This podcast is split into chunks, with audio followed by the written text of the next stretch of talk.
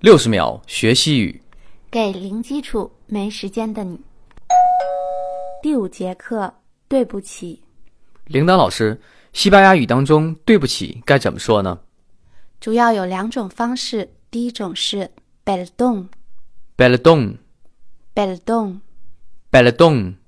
第二种方式是由两个单词构成的，lo siento，lo Lo siento，lo siento。 siento。这两种用法的区别在于，perdón 是对于自己所做的事情打扰到别人了，或者影响到别别人了而做的一种呃祈求原谅的说法，perdón。而 lo siento 呢，通常是对于在别人身上发生了不好的事情，你对此表示遗憾，所以你说 lo siento。大家再跟我来读一下，perdón，lo Perdón，lo siento。 siento。感谢收听。下期再见。